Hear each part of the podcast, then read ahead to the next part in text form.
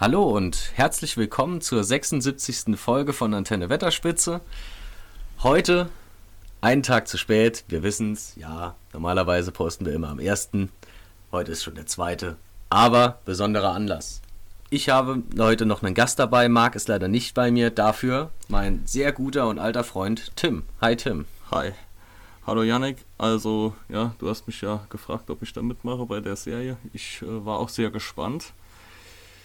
Jetzt haben wir die erste Folge gesehen. Vielleicht kurz zu mir. Ich kenne Yannick eigentlich schon seit immer. Und äh, ja, was qualifiziert mich? Ich kenne die Filme, ich kenne die Spiele, ich kenne die Bücher, ich kenne da grundsätzlich alles. So ist es. In gewisser Weise haben wir uns gegenseitig in unserer Kindheit immer mal wieder mit der Leidenschaft zu Herr der Ringe auch gegenseitig angesteckt. Und es hat sich eigentlich auch komplett durchgezogen. Ich sage jetzt mal, das Interesse ist bis heute immer noch geweckt. Äh, dementsprechend sitze ich jetzt hier und mit Tim und machen jetzt den Herr der Ringe Podcast, während der gute Marc im wohlverdienten Urlaub ist. Tim hat sogar noch angeteasert, was uns heute erwartet. Heute, 2. September. Eigentlich gestern war, glaube ich, die Weltpremiere in London, wenn ich das recht in Erinnerung habe. Auf jeden Fall ist jetzt dann für heute auch der erste Teil der Herr der Ringe Serie in Deutsch raus und dementsprechend dürft ihr euch für nach dem Intro auf den Inhalt und Content zur ersten Folge freuen. Ähm, an dieser Stelle schon mal gleich vorab, es wird reichhaltig gespoilert. Also wer nicht gespoilert werden will, kann sich das Ganze irgendwann später anhören.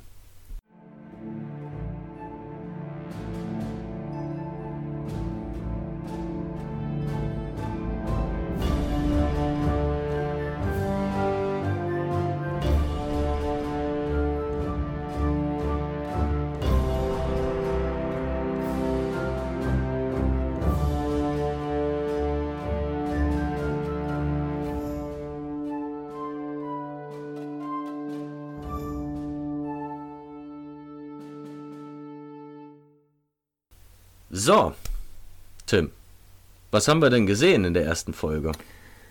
Ja, grob gesagt gibt es drei Handlungsstränge. Wir haben ja jetzt unseren Plan hier, wo wir dann mal beginnen mit den mit dem, sagen wir mal, Elbenstrang. Also sprich, wir beginnen mit der Kindheit Galadriel und verfolgen dann, was sie in der Gegenwart der Serie jetzt macht. Und ja. Also ehrlich gesagt finde ich schon, ich finde, die Serie ist eigentlich recht schön reingestartet, was, was Bild und Ton angeht. Ähm, und Musik. Musik, ja, ja. Bild, Ton, Musik war schon sehr gewaltig. Also Valinor, die ersten Eindrücke war schon sehr schön. Auch die Elbenstädte, schön in elbischem Stil. Die Bäume, man hat sie nur kurz gesehen, ähm, waren auch eigentlich recht schön dargestellt. Und das hat sich eigentlich auch so komplett durch die erste Folge gezogen, oder? Also an Musik und an Bild. Es ist eigentlich eher was fürs Kino. Ja, tatsächlich. Also Wenn man bedenkt, dass manche Leute das vermutlich auf dem Laptop gucken. Da, ja. hast du, da hast du recht. Äh, man sieht schon, dass sehr viel, sehr viele Kosten auch rein und reingesteckt wurden und Mühen, also was, sag ich mal, auch Kostüm angeht, schon sehr hochwertig alles oder es sieht sehr hochwertig aus. Wenn man es jetzt schaut, müssen wir mal schauen, ob sich das dann noch, wenn Numenor noch dazu kommt. In den Trailern fand ich jetzt die ein oder andere Rüstung der Numenorer nicht ganz so schön. Ein bisschen diese, diese Schuppenrüstung auf der, bei der Kavallerie hat mich jetzt persönlich für numenorische Verhältnisse nicht abgeholt. Allerdings muss man da auch mal schauen, wie sich die Story dann einbettet. Hm, das wird auch vermutlich bald kommen, weil wir haben jetzt nach der ersten Folge gefühlt drei Viertel vom Trailer oder von den Trailern schon gesehen. Deswegen, das wird bald folgen. Ja, bin ich auch der Meinung. Ähm, wenn wir ganz kurz noch zu den, zu den Trailern kommen, bevor wir dann auf die einzelnen Stränge in, de, in den Folgen zu sprechen kommen, wenn ich jetzt nochmal die Trailer so ein bisschen Revue passieren lasse, habe ich ja doch schon im Vorfeld, ich, ich, ich meine, es gab langes Vorfeld, es hat jetzt wirklich lange gedauert, ehe die Serie angekündigt wurde, die Trailer rausgekommen sind, immer mal wieder hat man kleine neue, neue Häppchen bekommen und wir haben sie alle kommentiert. Und ich habe zu allen eigentlich immer meinen Senf dazu gegeben, egal ob positiv oder negativ. Es war leider überwiegend negativ und ähm, ja, ich weiß nicht, ob ich das Ganze relativieren kann. So ein bisschen finde ich es doch schade. Denn ähm, vieles, was ich mir schon im Vorfeld gedacht habe, hat sich dann letzten Endes auch leider so bestätigt. Vor allem, ähm, was die einzelnen Charaktere angeht, die man gesehen hat. Ähm, wenn ich mir jetzt zum Beispiel Galadriel anschaue, ähm, die ja dann mit der Vorgeschichte beginnt. Sie beginnt ja erzählt vom ersten Zeitalter, von einer Zeit, in der es quasi noch kein Böses gab, ehe dann die Bäume verflucht wurden, die Elben. Gut, man muss hier an der Stelle auch sagen, es wurde sehr radikalst abgekürzt. Mangels Rechte halt. Absolut verständlich. Ja. Man hat halt einfach nicht die Rechte. Ich bin schon sehr froh, dass sie überhaupt noch ähm, Melkor als Morgoth den übergeordneten Schrecken erwähnt haben. Da hatte ich ja auch Befürchtungen, dass man das alles an Sauron aufzieht. So hat man es dann wenigstens noch so gehalten, dass man ähm, Morgoth mal erwähnt hat und gesagt hat, ja, Sauron, sein Handlanger, sein äh, treuester Diener und äh, wichtigstes, wichtigster Mann im Gefolge. Stimmt auch schon, kann man, kann man schon so sagen. Also mit Goffmog, dem Anführer der Balrogs, der ja aber auch während den Schlachten ja stirbt, verbleibt dann eben Sauron. Ja, also wir hatten dann vielleicht die Story also wir haben die ja jetzt, wie gesagt, es gibt drei Handlungsstränge. Der erste wäre dann der Elbenhandlungsstrang, so haben wir den erstmal genannt. Und wir sehen dann diese Galadriel, nachdem sie uns dann als Kind äh, gezeigt wurde, mit ihrem Bruder. Nächster Cut ist dann eigentlich schon Bruder ist tot und dann lernen wir sie richtig kennen. In dem Fall dann eine, eine ja, sehr jähzornige Galadriel. Und ja, sie ist sehr verbissen, fast ein bisschen wie Captain Ahab eigentlich schon auf der Suche nach Sauron. Captain Ahab ist äh, der Captain von Moby Dick. Habe ich das noch richtig im Kopf? Ja, genau. Okay, ja. Und in dem Sinne dann ist Sauron der weiße Wal, aber ja, sehr verbissen, sehr jähzornig. Passt eigentlich gar nicht so zu ihr. Nee. Wenn wir, wenn wir uns Galadriel anschauen, so, so wie, wie Galadriel eigentlich wie der Charakter von Galadriel sich aufbaut. Wenn wir da mal schauen, so im ersten Zeitalter, ja, da ist sie jung und stürmig, da schließt sie sich auch Feanor mit an, und ähm, zieht nach Mittelerde, nach Beleriand, um Melkor zu jagen, um die Silmaril zurückzuerobern. Und sie hatte dann auch den Anspruch, sie hatte, sie hatte auch die Vision, eigene Reiche dort, dort zu gründen und zu regieren. Allerdings im ersten Zeitalter. Was sie dann im ersten Zeitalter macht, ist aber größtenteils ähm, sich, glaube ich, mit diesem, mit dem Maya Melian zusammenzuschließen und dann von ihr zu lernen. Und sie meidet eigentlich im ersten Zeitalter größtenteils die Schlachtfelder, lernt, glaube ich, sogar Celeborn schon kennen, den man in der Serie jetzt noch gar nicht gesehen hat. Also, wer ist Celeborn?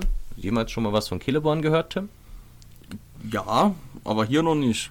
Ja, das ist wirklich sehr schade, denn eigentlich, ähm, eigentlich trennen sich deren Wege immer mal nur partiell, wenn sie mal kurz für ein paar Jahrhunderte getrennt voneinander leben, aber sie finden doch immer wieder zusammen.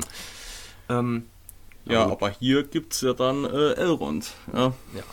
Hier treffen wir dann auf eine sehr rachsüchtige Galadriel, wie ich es auch schon vorher mal ähm, wild vermutet habe.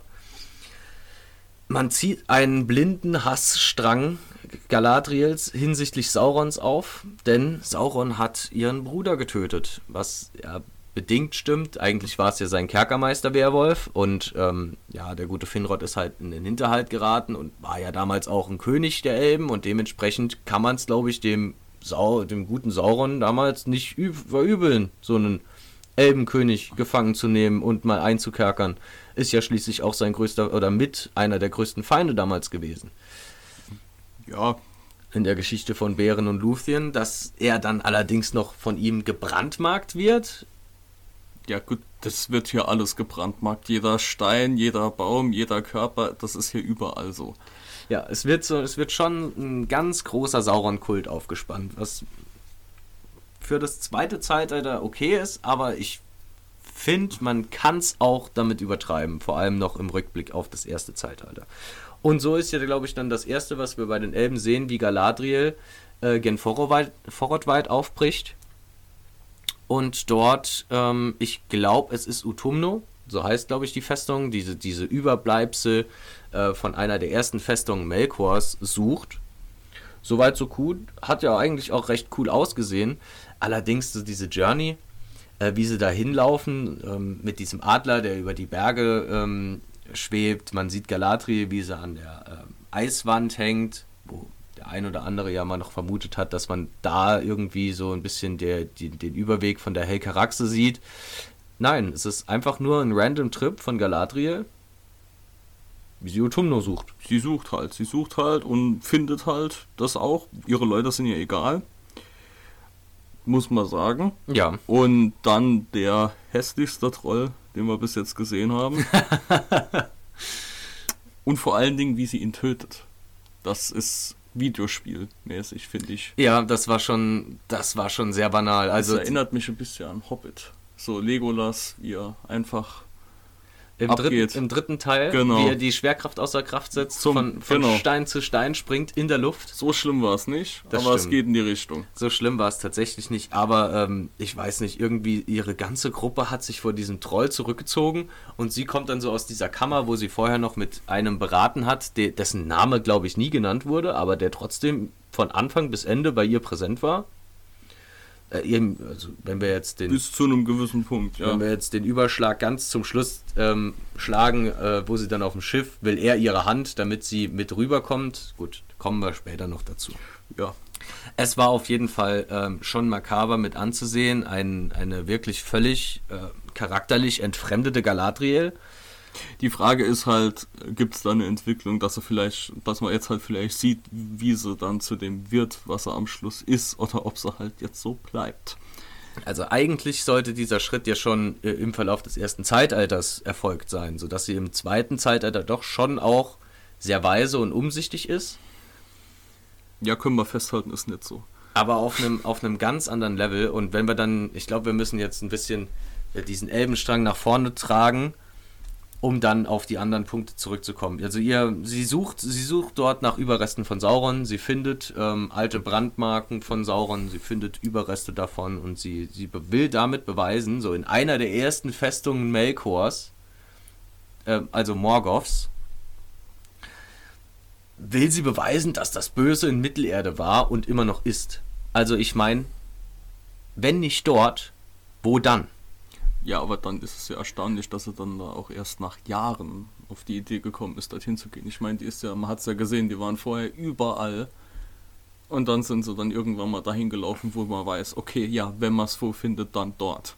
Genau. Und vor allem, dass man dann auch noch so überrascht ist, in dieser Festung Spuren des Bösen zu finden.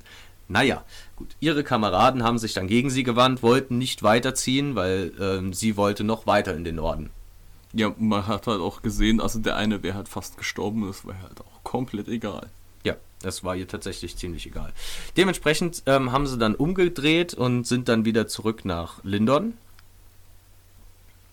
Und dort hat man dann den jungen Elrond, und das ist ein Punkt, da möchte ich ansprechen, die Frisuren sind teilweise echt mehr als grenzwertig, ja. Gerade wenn wir bei Elrond sind. Ja, bin ich ehrlich. Also ist ein Bild von Elrond, das sehr befremdlich wirkt. Also bin ich ehrlich. So hätte ich mir den El äh, niemals einen Elrond vorgestellt, habe ich aber auch schon in jedem Trailer gesagt. Es sieht für mich nicht aus wie ein Elrond, kann ich aber akzeptieren. Ne? Wir haben alle so unsere ähm, unseren Style in gewisser Weise irgendwann mal angepasst. Ähm, vielleicht hat es der gute Elrond ja auch im Verlauf der, des zweiten Zeitalters dann Ja, ja, es scheint so, als wären die Frisuren im zweiten Zeitalter einfach ein bisschen moderner als später gewesen. Genau. Auf jeden Fall, Elrond, man, man trifft ihn zum ersten Mal, wie er sich so ein bisschen vor anderen Elben versteckt. Er wollte so ein bisschen seine Ruhe, hat, glaube ich. Er hat politische Reden geschrieben für Gilgalad. Ah, genau. Wird dann äh, gefunden und dann wird ihm berichtet, Galadriel ist zurückgekehrt. Elrond direkt äh, freudig aufgesprungen, Galadriel gesucht und ähm, an dieser Stelle fand ich es ein bisschen komisch, ähm, also wie Elrond mit Galadriel auch, auch spricht. Oder beziehungsweise die, die Dialoge sind vollkommen übertrieben aufgesetzt gewesen. Es ist sehr langatmig, wenn die miteinander reden. Und hier auffällig war halt, ähm, Elrond ist, sag ich mal, naiv. Er sagt halt, nee, da, da wird schon nichts sein mit dem Bösen. Und Galadriel sagt, doch, doch. Also Galadriel scheint generell von den Elben die einzige zu sein, die äh, nicht naiv ist.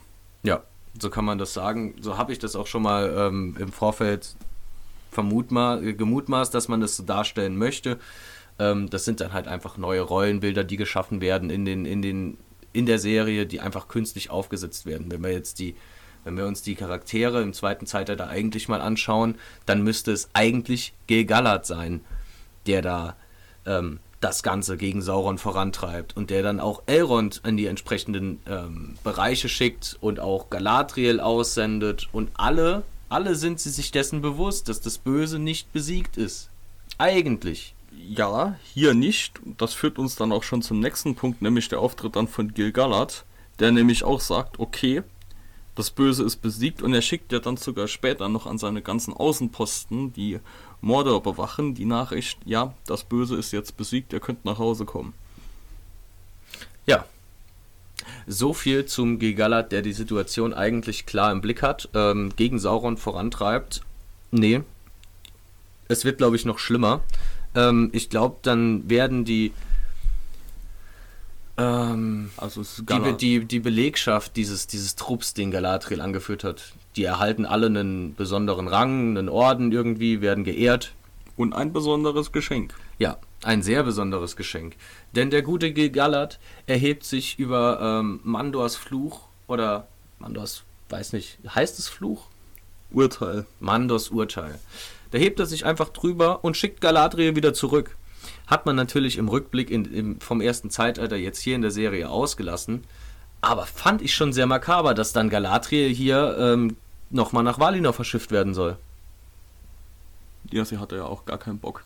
Nee, sie hatte auch keine Lust. Sie wollte nicht gehen. Elrond überredet sie dann nochmal. Dann wird hier nochmal ein bisschen so dieser Strang von Elrond und Galadriel aufge, aufgesetzt, indem Elrond ihr dann ähm, zuredet ähm, Galadriel solle doch jetzt, wie es auch im Trailer so schön hieß, ihr Schwert aufgeben. Sie hätte genug gekämpft, genug vom Krieg gesehen. Ja, vielleicht, man, da fällt mir gerade noch ein, vielleicht äh, weniger ihr Schwert aufgeben als der Dolch. Was soll das mit dem Dolch? Ja, der, der Dolch wird wirklich, also ziemlich krass äh, stilisiert, muss ich wirklich sagen. Also ich glaube, dass wir haben, glaube ich, zwei Minuten geguckt und da habe ich mir schon an den Kopf gehauen weil äh, man sieht ja Galadriel als Kind, wie sie dieses, ähm, dieses kleine Papierboot baut.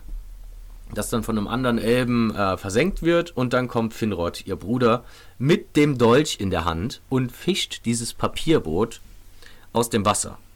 Um einfach nur random zu versuchen, innerhalb von fünf Minuten eine starke emotionale Bindung zwischen Galadriel und Finrod darzustellen. Also ich meine, man hätte auf so viel zurückgreifen können aber es dann jetzt letzten Endes nur an diesem Dolch festzumachen, ja. Ist schon ein bisschen schwach, finde ich, vom, vom Writing her, von der, von der Story. Ja, ich weiß halt gar nicht, was das mit dem Dolch soll.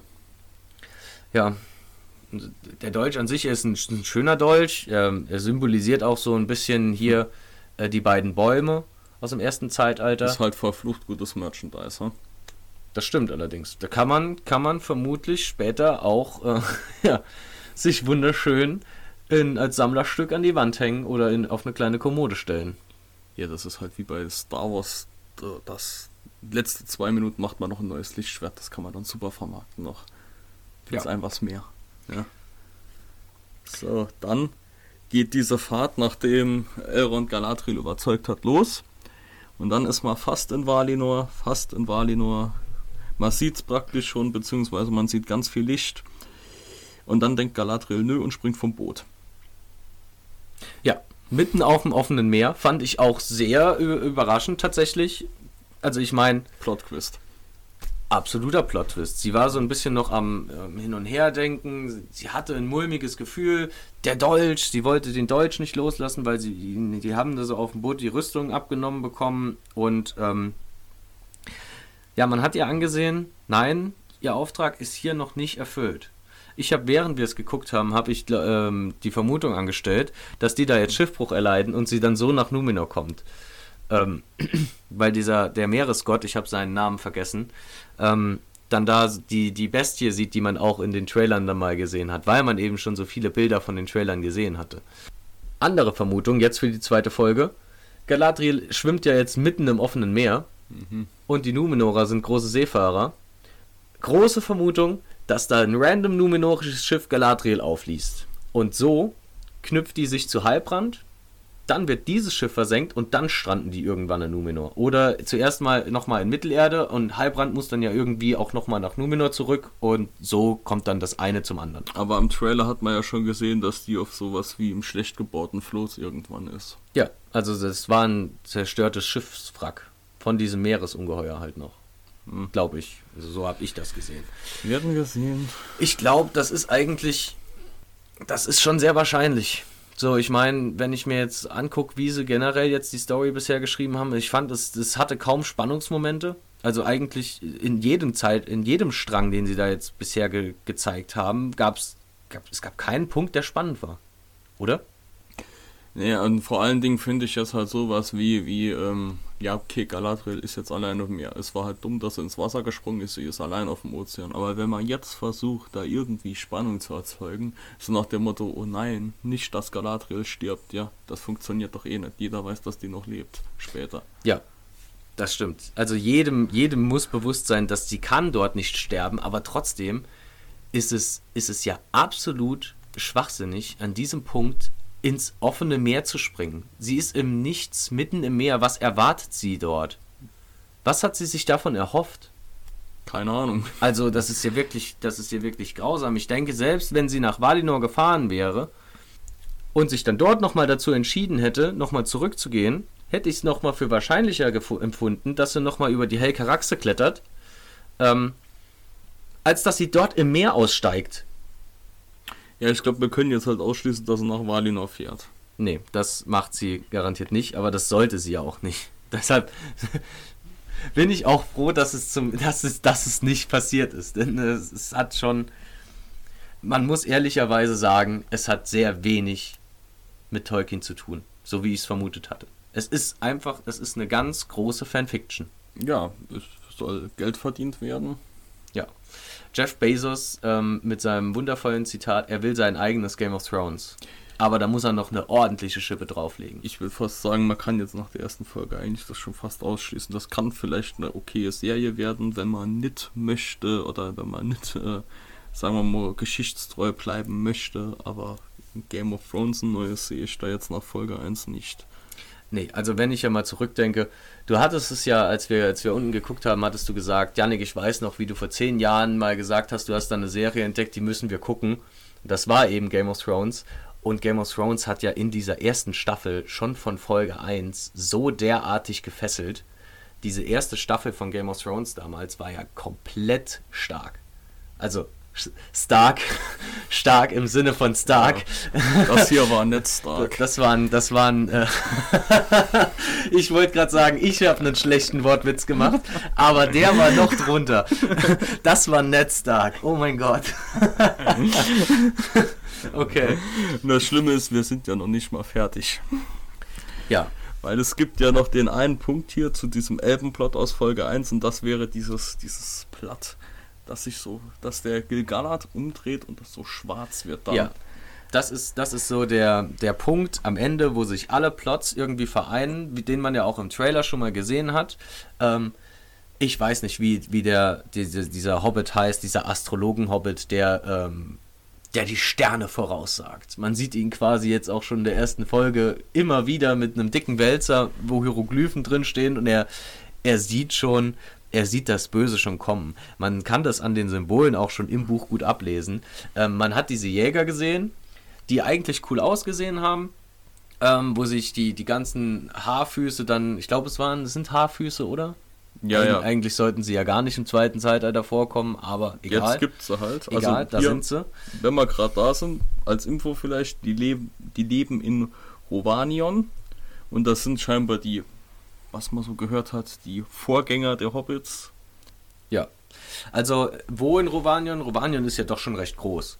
Also er streckt sich ja quasi vom Nebelgebirge ähm, bis östlich, sage ich mal, Richtung Ruhn. Ruhn ist es, glaube ich. Da ist ja auch das Meer von Ruhn und dann geht es noch weiter in den Osten, wo dann nochmal irgendwann eine Gebirgskette kommt. Aber ich glaube, wir sprechen hier, man hat es jetzt nicht genau gesehen. Sie haben zwar immer mal wieder eine Karte eingeblendet. Ich glaube, wir befinden uns so ein Stück weit nördlich von Mordor, in diesen fruchtbaren Gegenden ähm, westlich vom Meer von Ruhen. Ich glaube, die Jäger sagen ja auch einmal, sie wollen bei, zum Abend noch zum See oder am See ankommen.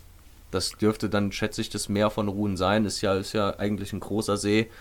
Ähm, genau, mit diesen Jägern lernen wir die Haarfüße kennen, Tim. Dein Eindruck von den Haarfüßen? Ja, sehen halt aus wie Hobbits, sind Hobbits. Und ja, die verstecken sich. Es ist halt genau dieselbe Mentalität. Also, sie wollen keine Abenteuer erleben, sie sitzen da in ihrem Dörflein. Zusätzlich zu den anderen, bei den Hobbits hat man ja gewusst, wo die sind. Die haben, sage ich mal, nach Aussehen offengelegt. Die hier verstecken sich noch aktiv, selbst wenn nur zwei Menschen vorbeilaufen. Und dann gibt es da noch diese Nori Brandyfoot. Das ist dann der neue Frodo Bilbo, der nämlich über die Grenzen oder die über die Grenzen dann hinausschauen möchte. Ja, was so die Charakterzüge angeht, definitiv Bilbo. Optisch würde ich sagen, ähm, doch schon an, Fro an Frodo angelehnt. Ja, Verschnitt von beiden halt. Ne? Ja. Was ich ein bisschen makaber fand, ähm, ihre Frisuren, aber ist halt auf die Weitverbundenheit, glaube ich, zurückzuführen. Aber wie sie da, wie sie die, ihre Verstecke auflösen, fand ich schon sehr, sehr wahnwitzig. Hatte ein bisschen was von einem Disney-Film gehabt. Ne? Ja, das würde ich tatsächlich auch so unterschreiben. Das war schon, ähm, schon ein bisschen übertrieben. Ansonsten, also? Ansonsten sehen wir, glaube ich, ja, wie Nori hier eine kleine Gruppe von ähm, jugendlichen Haarfüßen und Kinderhaarfüßen dann zu irgendeinem alten Gehöft führt, das ja, ja anscheinend verboten ist, dorthin zu gehen. Ist halt außerhalb der Grenze. Außerhalb der Grenze. Menschen haben das irgendwann mal gebaut. Man hat sich jetzt schon vor zwei Jägern so derartig versteckt. Eher schwierig. Es war halt nicht besonders interessant. Da war dann irgendein Tier scheinbar, das sich da rumtreibt. Das hat man jetzt noch nicht gesehen. Ja, ich, man hat es ein bisschen Ansätzen gesehen. In Trailern hat man es, glaube ich, mal gesehen. Das ist äh, so eine Art.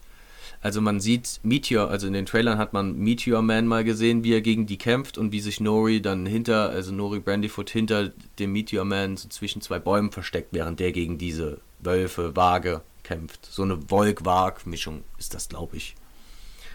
Kann ja sein, die entwickeln sich ja vermutlich auch noch weiter über die Jahrtausende. Das kann gut sein. So, dann hätten wir aber hier dann tatsächlich ja den Punkt von Meteor Man. Nämlich, das ist ja dann auch praktisch das Ende der Folge auch. Ja, Meteor Man. Ich finde es wirklich, ich finde es wirklich aberwitzig, wie dieser Astrologen-Hobbit alles in seinem Buch in den, als Hieroglyphen drinstehen hat. Er hatte, er hatte die Wanderer drin, er hatte die Wölfe drin und er hatte den Meteor Man. In ein, der ein, in ein und derselben Zeile, die man einmal kurz sieht. Aber naja, da wird er wohl irgendwie, ja, ich weiß gar nicht, wie ich es beschreiben soll, so Wissen angesammelt haben, das eigentlich niemand hätte ansammeln können. Vielleicht eine Wahrsagung. Ich ja. weiß es nicht. Was ich interessant finde, ist die Spekulation, wer ist dieser Meteor Man? Weil ich glaube, Sauron ist das nicht. Nee, wobei der Schluss, wenn wir alle, wenn wir alle Stränge jetzt zusammennehmen, schon gegeben wäre. Man könnte, man könnte sagen, es könnte Sauron sein. Ich bin immer noch der Meinung, es ist Gandalf. Ich habe das schon vorher mal gesagt, das ist eine wilde Spekulation meinerseits, aber ich, ich traue denen alles, was Fanfiction-mäßig ist, zu. Man hatte auch, äh, wenn ich jetzt noch mal kurz zurückspringen kann, ähm, während Galadriel hier ihre Elben in die nach Utumno geführt hat, hat auch dieser eine Elb gesagt, was hat er noch mal gesagt? Wir hätten nicht herkommen sollen. Ja. Ja, Moria-Vibes. Sie erkunden da gerade die Höhlen. Wir hätten nicht herkommen sollen. Ja. Einfach exakt, exakt die, dieselbe Zeile nochmal aufgegriffen. Okay, ja, schön. Ja, aber Meteor Man schlägt ja dann ein, während ähm, Gilgalad auch das. Übrigens, wenn wir bei, bei, bei, ähm, bei hier Easter Eggs sind, was hat dieser eine Schnitt von den Ends gebracht? als der, sage ich mal, gelandet ist, der Meteor Man, hast du die Ends gesehen? Ja. So, oh cool, kenne ich. Ja. ja.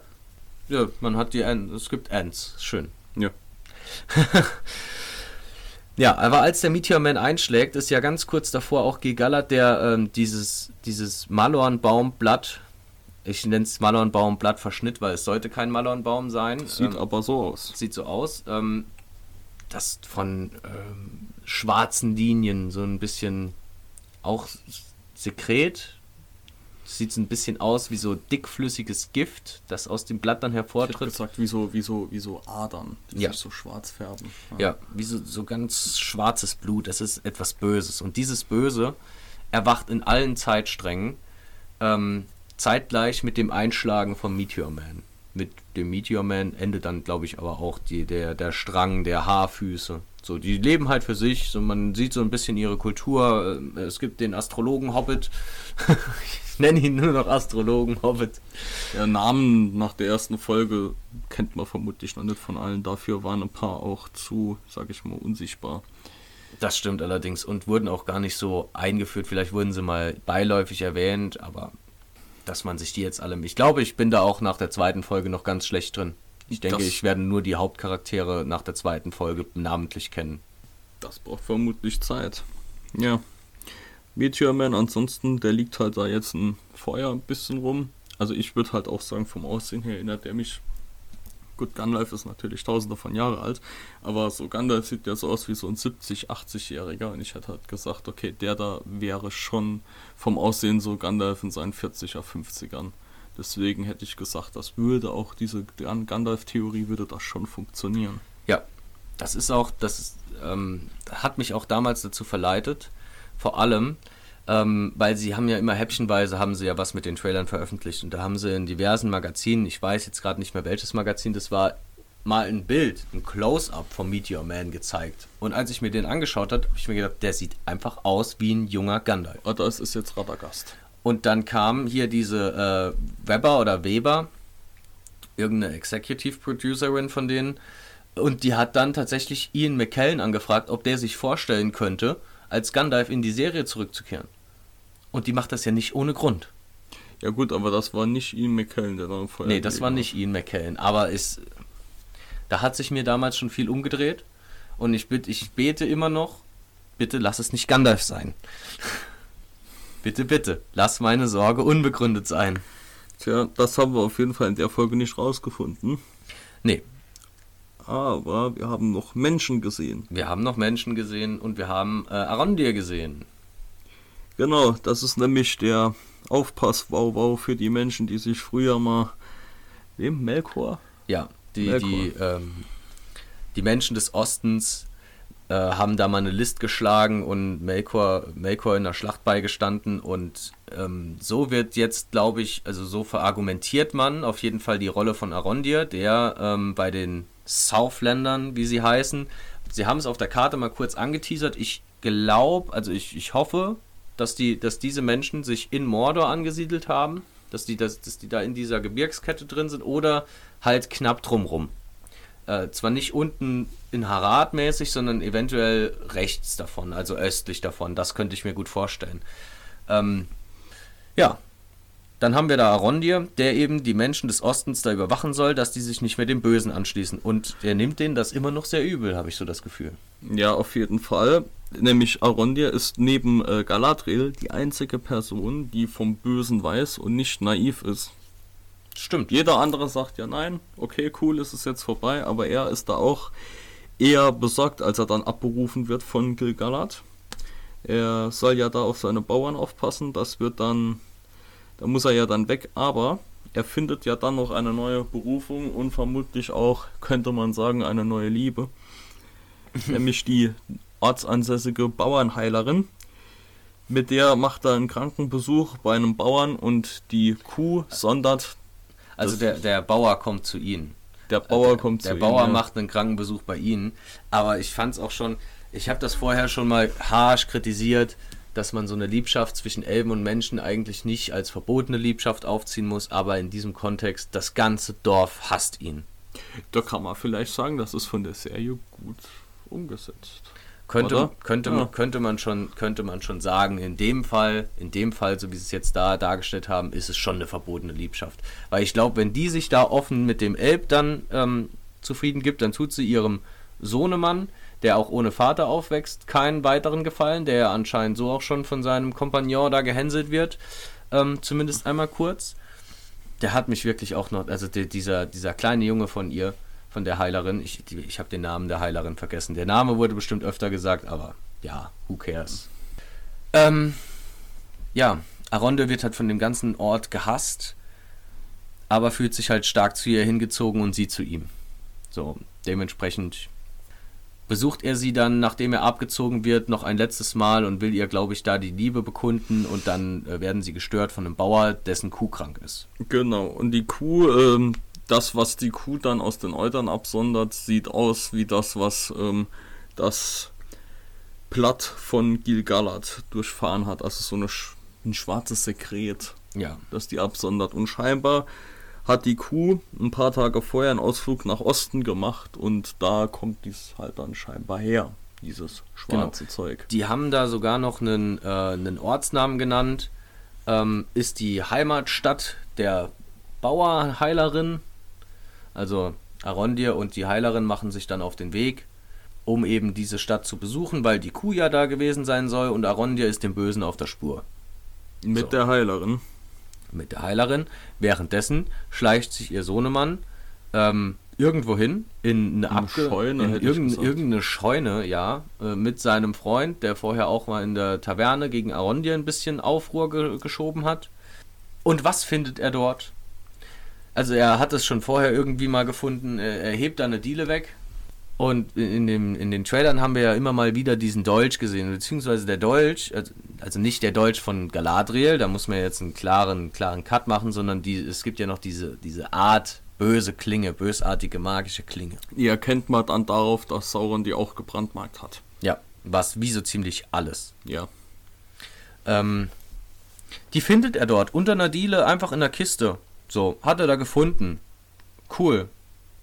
So ein Relikt aus dem ersten Zeitalter, auch schon von Sauron gebrandet, in weiser Voraussicht von ähm, Sauron, weil er dann anscheinend ja damals die, die Östlinge da angeschleppt hat. Also so wie das in der Serie aussieht, ist das gar kein so großes, sage ich mal, gar kein so großer Zufall. Der scheint ja einfach alles zu branden, wo er war und was er in der Hand gehabt hat. Überall so, I was here. Ja, in gewisser Weise. Und trotzdem sieht ihn keiner. Ja. Außer Arondir und Galadriel. Das ist, weil es überall ist, niemand weiß, wo er hin ist. ja, so ungefähr. Naja, dann haben die, hat, der eine hat sich, glaube ich, an dem, an der, der Klinge sogar noch geschnitten. Hätte ich auch gesagt, aber wurde nicht so ganz ersichtlich. Ja, war ich. nicht ganz ersichtlich, aber ich schätze, die zweite Folge wird uns da bestimmt ein schönes Branding von Sauron nochmal geben. Also wie es der kleine Junge in den Trailern ja auch bekommt. Da hat er ja auch diese, hat er ja auch so ein Mal von dieser Klinge, vom Knauf von dieser Klinge. Also äh, der Sohn von der Heilerin. Ja, keine Ahnung. Also das ist halt wirklich ein bisschen viel für dich. Ja, es ist, es ist wirklich sehr viel. Und ja, Arondir und die Heilerin spazieren so gen Osten, äh, wollen dieses Dorf noch, das mit einem strammen Tagesmarsch zu erreichen wäre, noch, äh, sage ich mal, so an einem halben Tag erreichen und schaffen das auch. Und das Dorf, Ist kaputt. es brennt. Ja, Ja, es wurde, man ist noch nicht ganz klar ersichtlich, was da passiert ist. Ja, es steht in Flammen. Aber die lassen sich auch ziemlich viel Zeit, als sie da gesehen haben, dass das Dorf brennt. Haben sie gesagt, oh ja, das Dorf brennt. ja dann war es eh zu spät. Naja gut, ist so, also, wenn ich das jetzt noch richtig im Kopf hat, hat es ja nur zu einem Teil gebrannt. Also die andere Hälfte war ja noch unversehrt. Hätte man ja mal so als krasser Arondir mal schnell hineilen können und eventuell noch ein bisschen Hand anlegen. Ja, vielleicht ist der nicht krass. Ich weiß es nicht mehr. Ich kenn meine, der, ich mein, der hat im Trailer ist er ist, war er quasi in zwei Drittel aller Kampfszenen verwickelt und hat einen Pfeil aus der Luft gefangen. Ja, aber das ist, finde ich, dann auch schon wieder diese Hobbit-Vibes. So, ja, Schwerkraft ist mal außen vor. Ja. Ja, aber offensichtlich ist er krass. Ja, okay, gut, das stimmt.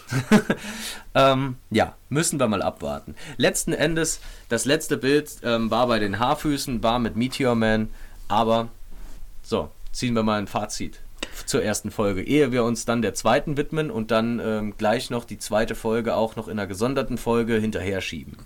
Also ich hatte mir jetzt mal aufgeschrieben, dass ähm, was war positiv? Die Musik war positiv, macht auch wieder Howard Shore und die Effekte, das Design, das sieht schon hammer aus. Also man sieht schon, dass das die teuerste Serie aller Zeiten ist. Negativ waren dann die ganzen Dialoge teilweise, das war manchmal echt langatmig. Gut, die Geschichtstreue ist nicht so und mein persönliches größter Minuspunkt, das sind die Frisuren. Im Mittelalter in der Herr der Ringe Sidecuts zu sehen, das brauche ich nicht. Ja, da würde ich beipflichten. Also, ähm, ich glaube, nach der ersten Folge muss man jetzt einfach mit einem Mindset an die Sache rangehen und sich sagen, ja, das hat wenig mit dem zu tun, was Tolkien geschrieben hat. Noch in Ansätzen hat man halt Charaktere übernommen. Aber an sich ist es halt einfach eine große Fanfiction und als solche sollte man sie dann auch bewerten. Ja, absolut. Also wer hier ganz genau die Geschichte, wie er sie kennt, wiederlesen will oder sehen will, dem wird das eher nicht gefallen, denke ich. Aber wer da eher unvoreingenommen eingeht oder die Geschichte, die Vorgeschichte vielleicht gar nicht kennt aus dem zweiten Zeitalter, der kann vielleicht dann doch Spaß haben. Ja. Aber wenn wir uns jetzt diesen, wenn wir es mal losgelöst von allem sehen, einfach stell dir vor, du hättest keine Ahnung. Das ist eine völlig neue Serie. War das, war das jetzt eine, eine gute, catchy erste Folge, die dir, die dir Spaß auf mehr macht? Ich fand, die war sehr langatmig, die Dialoge waren, waren teilweise ziemlich makaber, völlig an den Haaren herbeigezogen. Und so richtig, also so richtige Cliffhanger. Also wenn ein wenn es ein Cliffhanger sein soll, dass Galadriel in einem kompletten Wahnsinnsakt mitten im Meer vom Boot springt, dann ist das wirklich ganz schlecht geschrieben, meiner Meinung nach. Dann hätte man lieber da ein Seeungeheuer geholt und hätte die dafür zerstört, äh, das Schiff versenkt, wie es ja im Trailer auch noch später gezeigt wird. Das wäre dann noch besser gewesen, als dass die einfach dann sich denkt, oh nein, ich will doch nicht. Und dann sehen wir noch Meteor Man. Aber Meteor Man ist dann das Einzige. Ja, also ich glaube halt, man hat die Leute nicht so gut kennengelernt, wie man hätte machen können. Das, was angestoßen wurde, war nicht spannend. Es gab noch nicht nochmal irgendwelche äh, wie ja schon gesagt, catchy Kampfszenen zum Beispiel. Ich glaube, das ist so eine Serie, die sieht halt brutal gut aus. Wie gesagt, die Musik ist in Ordnung. Das ist sowas, wo du sagst, okay, ich gucke mir jetzt noch die nächsten zwei Folgen an und dann entscheide ich. Gucke ich das weiter oder lasse ich es sein? Ja, und ich finde, das ist ein guter Ansatz. Ich würde sagen, damit schauen wir uns dann einfach mal die zweite Folge an und dann ähm, urteilen wir weiter. Also bis dahin, gehabt euch wohl. Ciao, ciao. Tschüss.